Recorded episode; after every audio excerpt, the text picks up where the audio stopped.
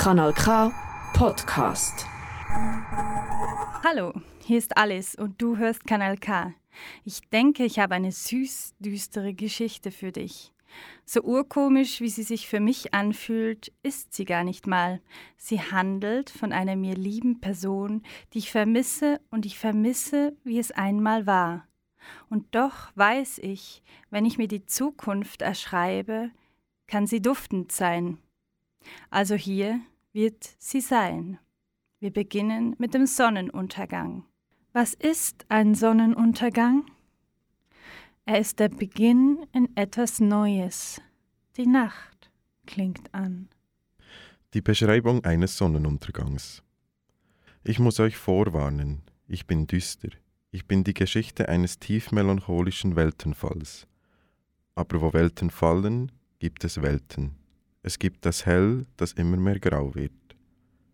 Bis zu dem Moment, der so kurz ist, es erinnert sich kaum eine, wo es wendet.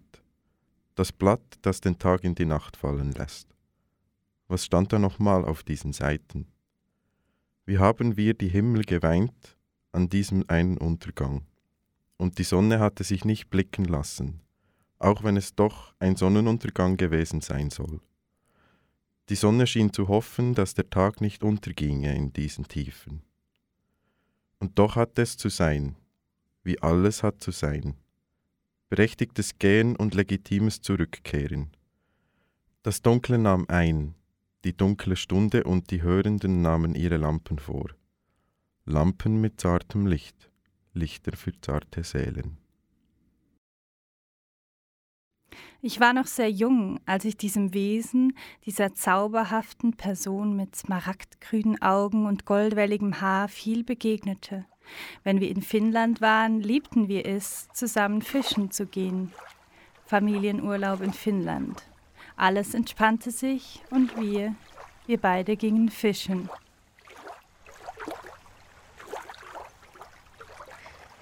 So viele Mücken. Ja, so viele. Schau mal die Farben des Sonnenuntergangs. Psst, sonst hören wir die Farbe nicht so gut. Stimmt. Und die Fische können uns hören.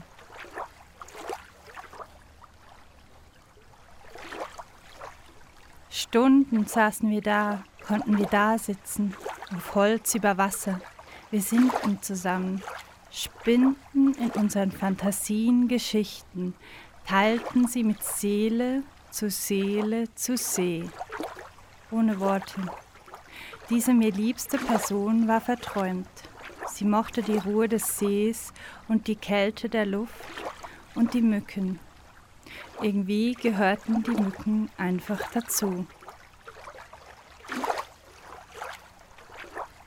Vieles ist Schönes. Ein schönes Bild, eine heile Erinnerung, lediglich gestört von einigen Mückenstichen. Doch ist es eine Geschichte, so braucht sie mehr Würze als schöne Erinnerungen. Und manchmal, manchmal stoßt sie an eine Betonmauer, nur damit sie überwunden werden kann.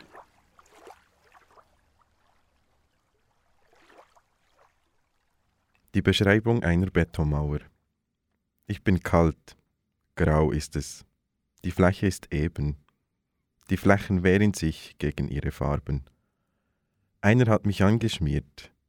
Es steht YOLO. Ich bin kalt, grau bin ich.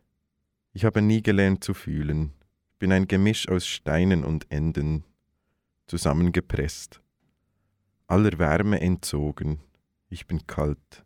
Eine hat sich auf mich gesetzt, jemand hat sich angelehnt, und da konnte ich nicht anders, als mit meiner Kälte in das Wesen einzutauchen. Unten an meinen Rändern wachsen ranzige Gräser, Gräser ohne jegliche Leidenschaft. Einfach nur, weil es sich halt gehört, dass dort Gräser, vielleicht noch mehr zu meiner Fläche.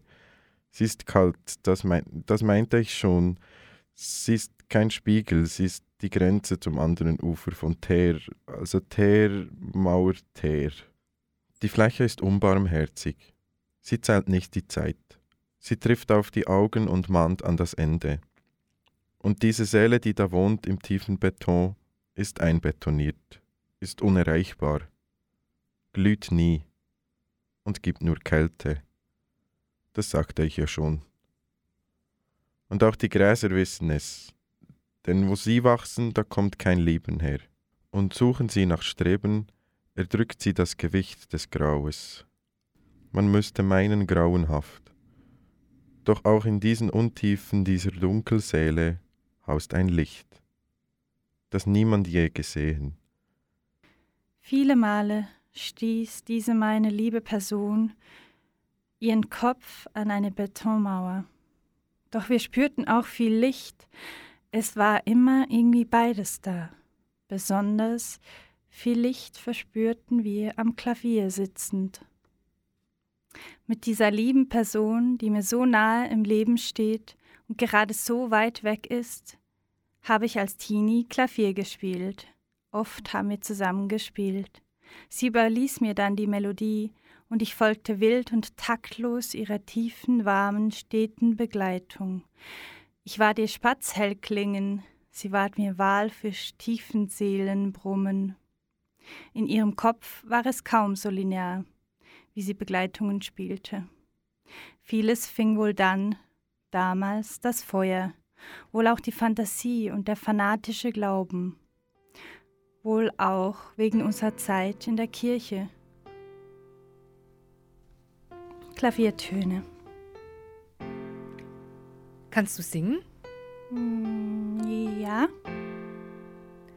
Dann sing doch du und spiel die Melodie. Ich spiele die Begleitung. Hm, ja, okay.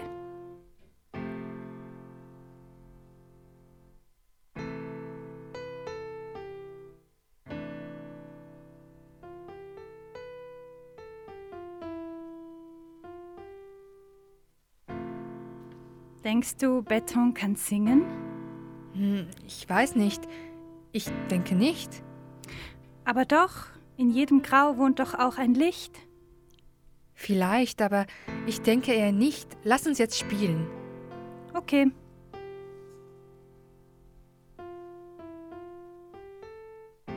Wo gab es den Halt in unserem Leben? Wo kam unsere Unruhe in Frieden? Hatte uns nicht immer eine Zitterpappel genährt und aufgerichtet? War nicht wir auch Kinder von Zitterpappeln? Die Beschreibung einer Zitterpappel. Sie zittert selten, auch wenn sie eine Zitterpappel ist.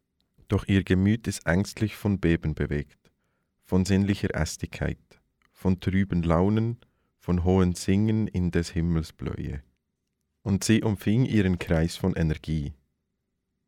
Dieser weiß, überall dienend ist sie, kaum froh, doch zufrieden, schlank und rank im Leben stehend, wurzelnd in die Tiefe sich verstehlend, stumm im Wind, Blatt, Blatt, geschwind.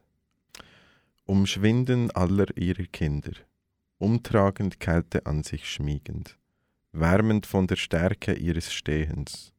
Und niemals zagend, selten klagend, innen nur das Zittern nach innen tragend, weise stark die Wurzeln sind das höhere Tiefen greifend, verstehend, anknüpfend an der Historie des Baumes, der Bäume, aller Bäumes Schicksal.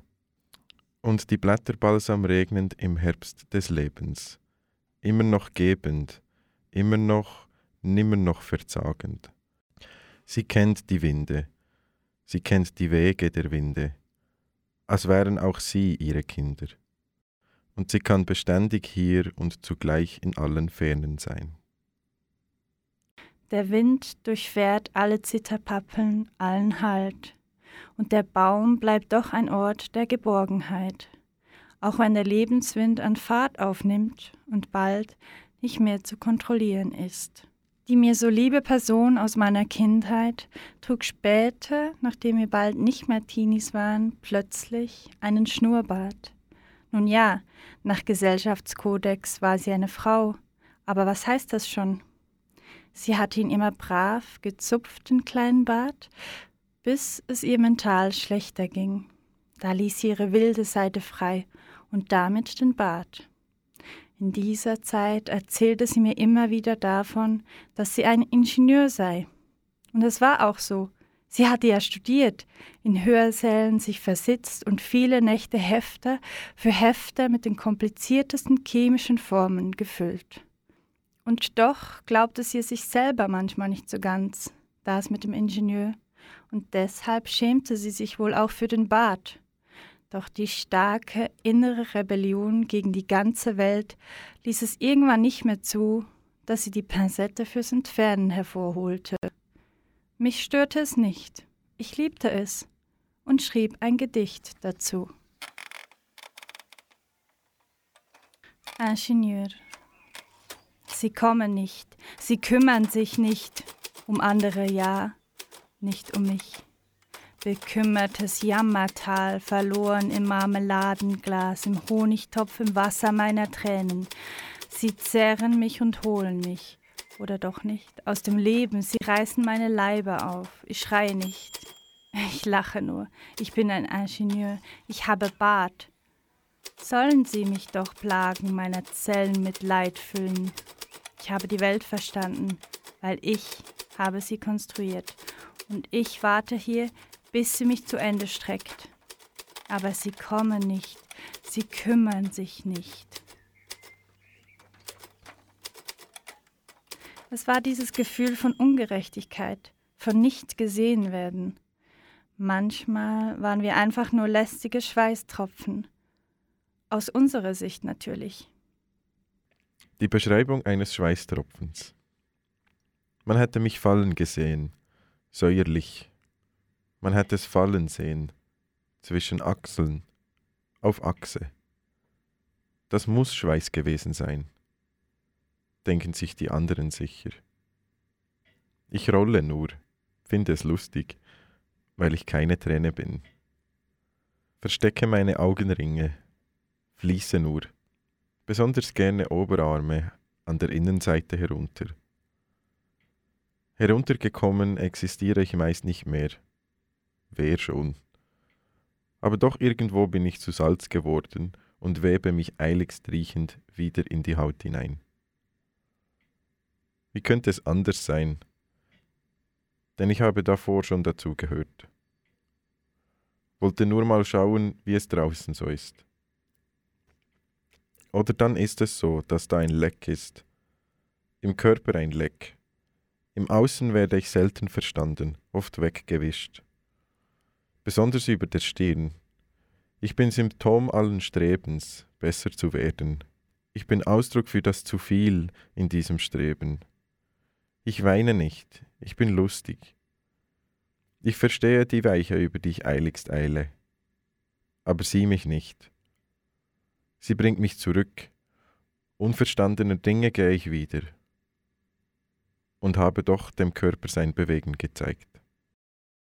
Ein Schweißtropfen ist sehr wichtig und relevant. Er weiß nur nicht warum. Er ist nicht verstehend. Er führt nur aus, wo er hingeführt wird.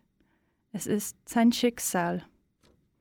Dieses mir so liebe Wesen, das meinem Herzen so nah ist und von dem ich hier erzähle, wurde vom Schicksal redlich geplagt. Nachdem viele ausgefallene Ideen ihren armen Kopf belagerten, konnte sie für die Gesellschaft in der Gesellschaft nicht mehr richtig ticken. Erst fiel der kleine Zeiger ab. Da merkten sie es noch nicht so ganz.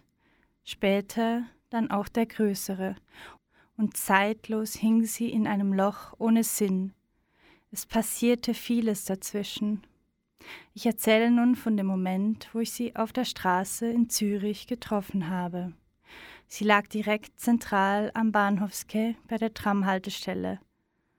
Auf einer Isomatte, im Winter eingepackt, halb schlafend, oder hatte sie sich schlafend gestellt? An dem Ort lag sie, wo ich zur Arbeit fahre. Immer wieder fahre ich dort und werde eingebunden in die langsame Trägheit aller Arbeitswelten. Meine mir liebe Person, die da lag, war Inbegriff und Provokation einer Welt, die wir beide nie ganz greifen konnten. Nur meine hatte immer schon mehr Farbe gehabt. Vielleicht, weil es sich so besser ertragen lässt. Und da lag sie nun und ich redete mit ihr, als wäre das normal und die Leute schauten auch nicht. Mein Niedergehen zu ihr war ihnen nicht interessant. Es gab nur Kopfhörer und Telefone und über dieser Situation türmte sich die Kulisse. Die großen Gebäude der Stadt Zürich, die nach Wolken kratzenden, die im Himmel Gold schürfenden. Und da unten neben ihr fühlte sich alles klein an. Wir standen wieder fragend dem Tun des Seins gegenüber. Auch wenn wir gerade nicht im finnischen See fischten. Es war, als wären die großen Fragen des Lebens in unsere Seelen geschrieben worden. Und dorthin schrie es mir tief hinab, als ich mit ihr da so hockte. Und es tat weh, als sie sich nicht überreden ließ, Hilfe anzunehmen Lieber verschwand sie in Beton und Stein und Mauer und in Kälte.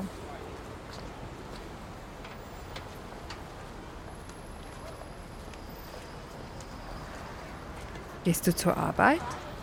Ja. Ich bin jetzt nicht mehr in der Gesellschaft. Hm. Willst du nicht bei mir schlafen? Nur ein paar Tage? Nein, das ist vorbei. Ich gehöre jetzt auf die Straße.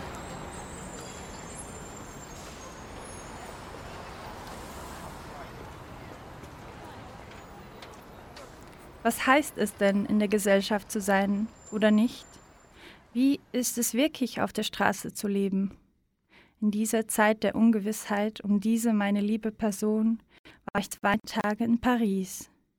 Dort begegnete ich vielen Clocharden, ich fing an, Geschichten zu spinnen, wie sie so lebten, und wenn immer ich jemanden auf der Straße sah, musste ich auch an diese mir nahe Person denken.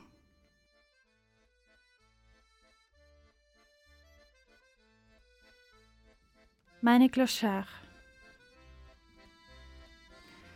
Ich war im winternen Paris. Du warst auch da, meine Clochard. In den Straßen schautest du mir sehnsüchtig nach. Ich schaute dir sehnsüchtig voraus, wäre am liebsten mit dir sitzen geblieben, in allen stinkenden, verpissten Ecken, hätte mich unter deine graudreckige, tieftigergemusterte Decke gelegt und wäre verschwunden in deinem Blick, mit dem du den Vorübergehenden das Leben aus der Tasche ziehst. Nicht wie du hatten sie das Geld nötig, um sich über Wasser zu halten, sich von den rattenvollen Straßen fernzuhalten.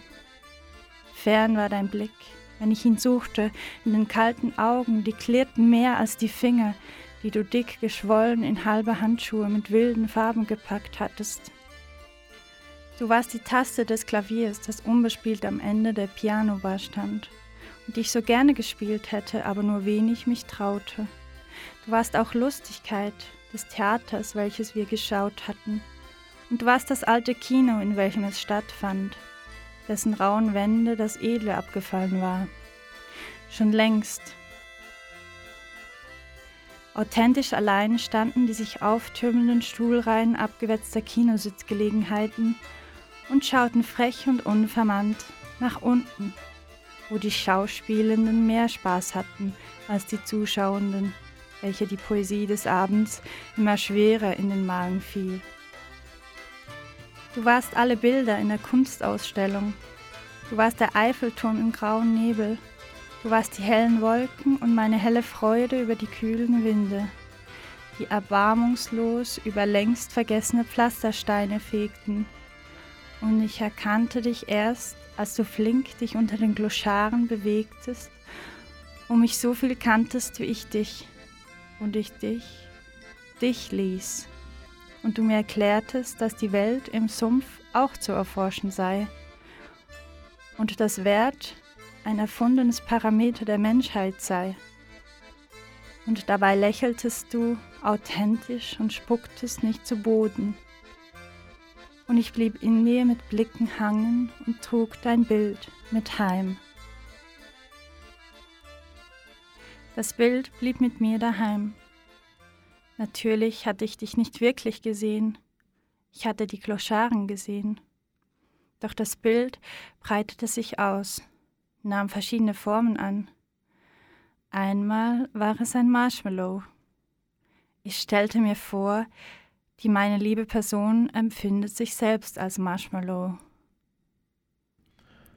Die Beschreibung eines Marshmallows. Es klebt, wird es warm. Ich klebe, kommt das Feuer. Doch kommt das Feuer so selten. Ansonsten ist es einfach nur süß. Ansonsten bin ich einfach nur zuckrig. Ganz ohne Puder. Vollgestopft mit Süßigkeit. Gedankenleer. Stehend im lebenslusten Meer. Es mag kein Plastik. Es wird herausgehieft aus allem. Es wird verspiesen und verdaut. Es wärmt nach im Bauch. Ich fühle mich rau an auf der Zunge. Die knappe, harte Hülle versteckt den weichen Zucker nicht. Ich sehe nie den Himmel. Es sieht nur die Schlünde, die es verschlingen. Immer wieder. Als wäre ich nur für die Dessertlüste der anderen geboren. Manchmal hat es Knochen an sich, aber auch diese Knochen sind gemahlen. Rund gemacht, verdaulich gemacht, ungefährlich für die Zähne. Die Rache kommt schleichend, Schleichend macht sie keinen Halt und macht es sich gemütlich zwischen den Stockigen.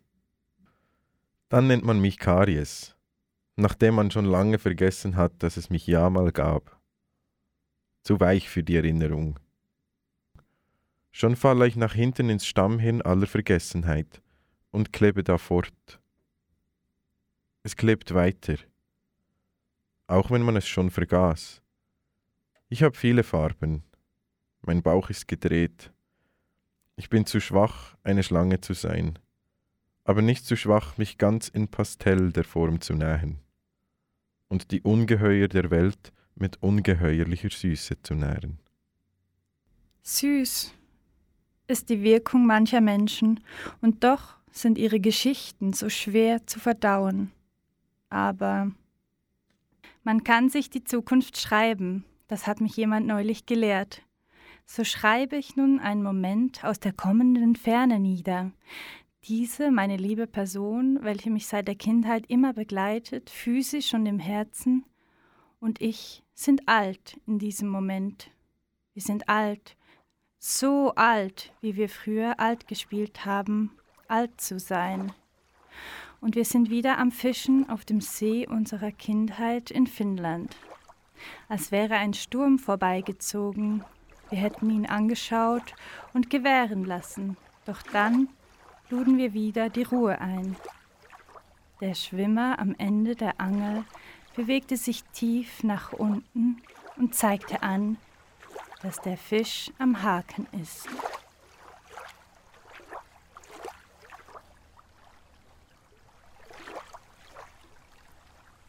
Was für ein dramatisches Leben. Sonst wäre es langweilig gewesen, oder? Naja, vieles war schon viel Schmerz. Psst, sonst können uns die Fische hören. Ja, und wenn wir so laut reden, hören wir die Farben des Sonnenaufgangs nicht. Die Zukunft hat neue Farben bekommen. Wir wagen uns in den Sonnenaufgang. Ich verspreche euch, er ist wunderbar. Wir glauben an die Zukunft und an die Kraft des Gemeinsamen.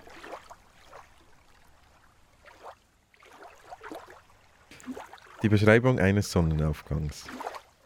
Dieser war mit vielen Farben.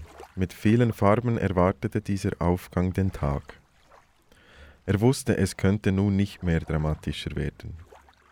Also müsste der Tag beginnen und viel Freude bringen. Den Tränenden ihre Tränen mit Farbe einfärben, den Singenden in ihre Kehle Farbe gießen, und die sanften Melancholiewolken verdrängend, drängte er sich in die Stunden aß die blaue Stunde auf. Wie lecker war der Tag. Und der Sonnenaufgang beließ es nicht mit dem Morgen. Es war fröhlich den ganzen Tag und zog alle, auch die, die es nicht wollten, aus ihren Sumpfsymphonien hervor.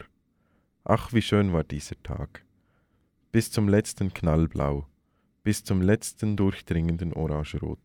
Und alle einigten sich. Dies war einer von den schöneren.